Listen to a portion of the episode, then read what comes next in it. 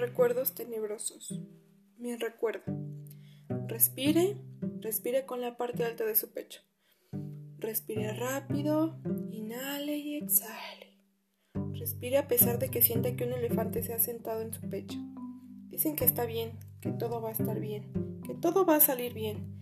Y sin embargo, a metros de usted, un auditorio se empieza a llenar de gente, gente que está ahí para verlo en el escenario y usted tiene que hablar con ellos. Tiene que hacerlo bien. Ellos pagaron para estar en ese auditorio y usted tiene que cumplir. Algunos pesos compran su tranquilidad, su capacidad de hablar de manera coherente. Le dicen que está bien, que todo va a salir bien, pero de nada sirve. Así que meta sus manos en los bolsillos para que nadie sepa que están temblando.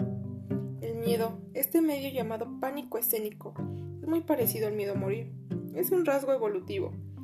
Es mi yo de las cavernas preparándose para matar o huir los músculos tensos para lanzar la piedra o emprender la huida, las pupilas dilatadas como platos porque la visión se concentra en el horizonte, donde podré dejar atrás al dientes de sable que amenaza con devorarme.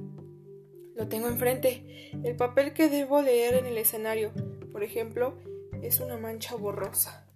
Me dicen que está bien, que voy a estar bien, y sin embargo corro al baño.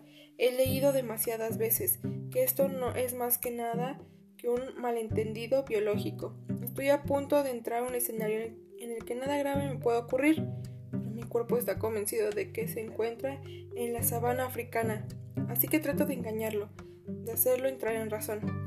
Respiro y respiro, y trato de hacerlo por la nariz. Inhalo y exhalo.